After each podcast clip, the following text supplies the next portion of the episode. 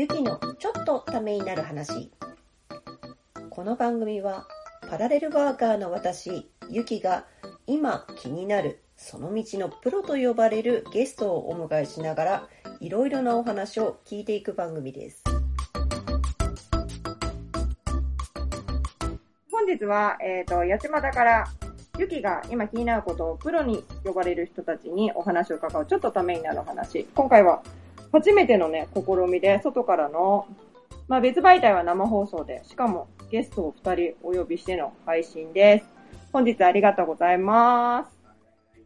えー今のはーいは高野さんでして、高野さんは私と仲間で運営しているプロジェクトみんなの明日へにですね、ちょいちょい参加していただいている仲間で、橋本さんはですね、あの、高野さんに教わってお邪魔するようになったバー、フッカーズのオーナオーナー。ーオーナー素敵。な、うんっていう、素敵な、うんっていう、なんか柔らかい感じの、今うなずきしてましたけど、ちょっとお二人とも自己紹介してもらって、ちょっとフッカーズさんからまず、ちょっとどんなバーなのかとか、そんなお話をちょっとしてもらってもいいですか？どんなバうん。コンセプト。ー八街にない店を作りたくて、うん C 社バーを開きました。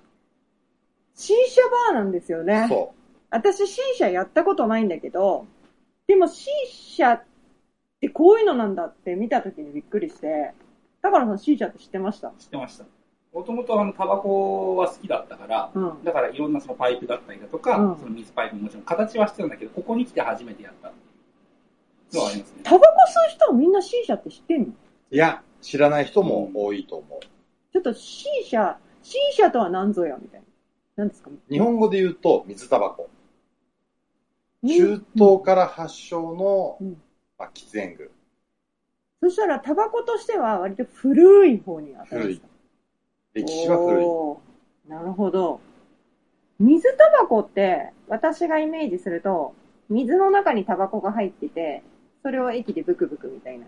ああ、ちょっと違う。ちょっとだいぶ違うね。あのわかりやすく言うと、水をフィルターにして、煙を吸う。うーん。でもあれですよね、見せてもらった時に、ちょっとしか記憶ないんだけど、ガラスみたいなね、そやつですよね。ちょっとおしゃれですよね。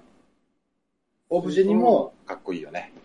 ああ。それが、ここに来ると、吸える。吸える。うんおー、千葉でもそういうか。数形しかないですもんね。そうだね。千葉県はほんと少なくて、うん。東京とか行くといっぱいあるんだけど、シシ屋さんって。うん。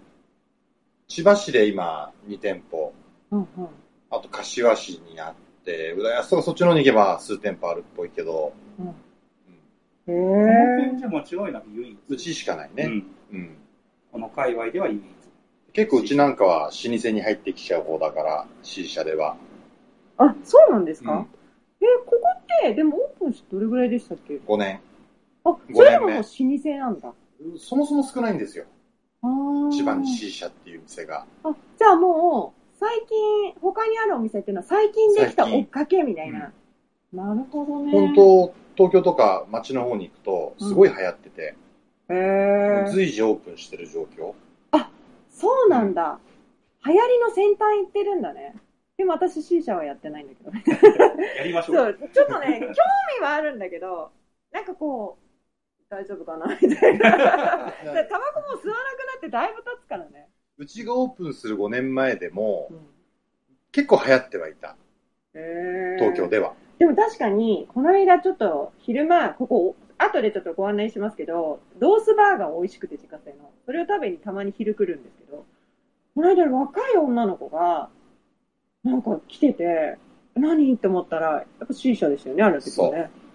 来るんだ、わざわざみたいな。やっぱ、愛好家はね、うんとか試してみたいっていう人は、多い。すごく多い。そう。女性だったから、ちょろっと話したんですよね。うんそしたら成田とか、なんか結構ね、うんちょっとここから距離あるところからわざわざ来たって言って。すごいなーって。そうだ C 社吸いに来られるお客さん、市外が多いんですよね。わざわざ求めて来てくれる。そうなんだ。うんへー、なるほど。じゃあ C 社の、まあ、そういうちょっとバーをやりたいって思ってそ始めた。新しい。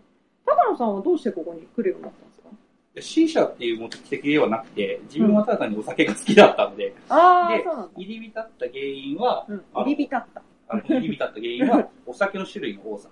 ウイスキーが好きなので、基本的にはそういったものがたくさんある店が八街の中にはここだったっていう。そうなんだね。でも、そう考えると、めちゃめちゃいろいろ揃ってるってことですよね。シーシャマって、私はほら、食べ物が目的で来てるでしょ、で、方や一人は、ね、お酒の種類が多くてって来てるでしょ八幡にこんな素敵なところあるっていうのはね、ちょっと、あれですよね。八街にはなかなかない。ない。そういうことを言ってたコンセプトには合っているお店だ確かにね。なかなかない。そうだ、ちょっととんがりすぎちゃったかな、八街では。なるほどね。でもまあ、八幡はほら、この間ちょっと悲しい事故もあって、うんでもきちんとここは、あのー代行みたいなのもやってるんですよね。そう、代行はお願いしてもらうお客さん、まあ店からも呼べるんだけど、もう、やっぱ場所が駅からも遠いし、あの、車で来られる方も結構いるんで、うん代行を呼んまあちょっとサーでもらうか。ビスみたいなのもあったりとかね。そう、あのー代行の補助を。店の方からお出しするんで、うん必ず呼んでくださいと。素敵。ね。なんかそういうのをちゃんとやりながらね、楽しめたらなって思うんですけど、そういえば高野さんも、はい。ちょっと飲食店経営を、え、そうですね。聞いていいの？それは。いや大丈夫ですよ。聞かない方がいい。いや、いいですよ。うん一考えて。応、あの、駅前の裏通りというか、うん。スズラン通り、まあ、あの、八街の駅前というところでやらせていただくんですけれども、まだ一応予定というところで、なるほどね。自分がやりたいのは、うん。基本的にはこういったラジオ配信、プラスカフェで情報を集めたい。で、また別として、あの、主だった理由がちょっとあるんですけれども、うんそれはまた後ほどちょっちょっと長くなっちゃう。長くなっちゃうからね。これ、1回目の放送で、2回目以降はちょっと収録で楽しんでいただこうかなって思ってるんですけど、すごいなって思うのは、2人とも飲食店以外も結構いろいろ取り組んでて、高野さんは音響だったり、福祉の仕事もねそう、ですねちょ。っとしてて、萩島さんは、あのー最近丸ゴミ？うん、そうですね。やってますようね。ん。昨日か。うん昨日やりましたね。ね、私も参加させてもらっありがとうござて、暑い中。私、私遅れて参加できませんでした。ゴミ拾うのもね、ちょっとね、9時半からだと結構ね、カンカン照りで、うん。ね、帰ってきたらみんなもうなんか、えっと、みたいな。ちょっと顔が、うちの娘を参加させたんだけど、顔が真っ赤になってて、それこれはまずいみたいな。すごいですよね、丸ゴミとかね。うん、丸ゴミさんは千葉のベイ FM の関係。そうですね。うんうんベイ FM の日曜朝のハートラックっていう番組でやってる企画の中の一つで。はいはい。うんすごいですね。近隣のゴミを拾いましょうっていうことで、1ヶ月に1回一回、やってるんですよね。第3日曜日。うん毎月第3日曜日の朝すごい。開催してます。ね。その後に、ちょっと時間離れてイベントとかもやったりしたり、やらない月もあったりとか。あと、やったりやらなかったり。なるほどね。うん。いろいろやってますよね。なんか二人ともどうしてそういう、私もね、なんか、パラレルワーカーで、あれやこれやしようと仕事やってるんですけど、二人ともどうしてそういう感じにいろいろ始めるようになったんですか？一つは、地域発展。うん。なるほどね。じゃあなぜそう考えるか。うん。うん。店を繁盛させたいから。うんうんうんうんここで商売をやってて思ったことが一つすごくあってう、ん。すごく元気のない街だなと。いたたたたたうんみたいな。そううん。うん。うん、それをすごく感じて、どこの地域にも問題になってるね。同じ現象ではあるんだけどね。人はいるんですよ。うん若い方。も、うそうね。ん、年配の方も。そう。すごく、駅前とかで祭りやると、あれ、どっから湧いてきたのみたいな。人が。あの、楽しみが少ない街だから、うんそういったイベントのところに溜まりやすくなる。すごいよね。うんこんなに人住んでたっけっていうぐらい人いますよね。本当はね。すごく集まってくるから、じゃあ何か自分発信でできることがあればと思って、うんうん。できそうなことを考えてる中で、な丸ゴミうん一つが丸ゴミ。うん。うん。でも、街が綺麗にもなるし、そいいよね、人と人がつながるっていうのも、私も丸ゴミで知り合った人もいるう。し、うんそれ以外に学生さんでちょっと違うイベントでゴミ拾いに参加したいって言ってわざわざ千葉から、ね、昨日もね、うん二人女の子が来てくれたりとかして、またその子と、その知らない地域の人が、ちょっとこう、いろいろディスカッションしたりとかして、あこういうのがあるんだとか、いろいろ知ったりとかするの、すごくいいことだなって思ったりするいろんな人が参加してくれますもんね、マルモとかね。うん。ね、いいよね。田村さんはなんで音響さん始めた？のそれ聞いたことなかったのあえっと、理由は変わ変わんないですよ。八街っていう街が退屈だから。だから、だ楽しいところに自分から参加していかなければ面白いことは得られないんだただ得られ、そうやってやるにしても、参加するだけじゃ面白くないし、うん。例えばそれを内側から何か手伝えないかっていう時に、うん自分のただ単にスキルの中で音響っていう技術があったものだから、それを始めたっていう。関連しただけなんですよね。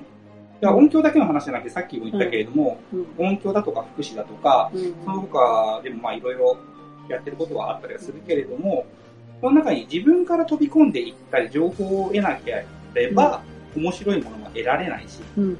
自分一人が楽しむにしても、だったらもっといろんな人を巻き込んだ上でうん楽しまないとうん面白くないから、うんそういったところに参加している。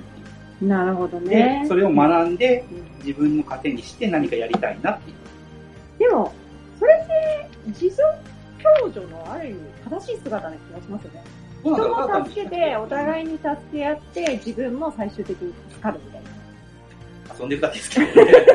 いや、でも楽しいのがまず一番だと思そう、そこだよね。自分がやってて辛いは、しんどいから、よねそこでやっぱ自分のやれることうん。うん楽しめることで、楽しみながら、みんなも楽しく地域も発展したらいいよね。だから、あの、あれだよね、街がつまんないからっていうのを、そのそのせいだけにしないで、自分が動かなきゃ何にも始まんねえんだっていうものを、やっぱ、体験しない限りはさ、うん何にも始まんないよねっていう。なるほど。ゴミ拾いだって嫌々やってたらね、うん何にもならないし。つまんないね。うん楽しいのがいいね。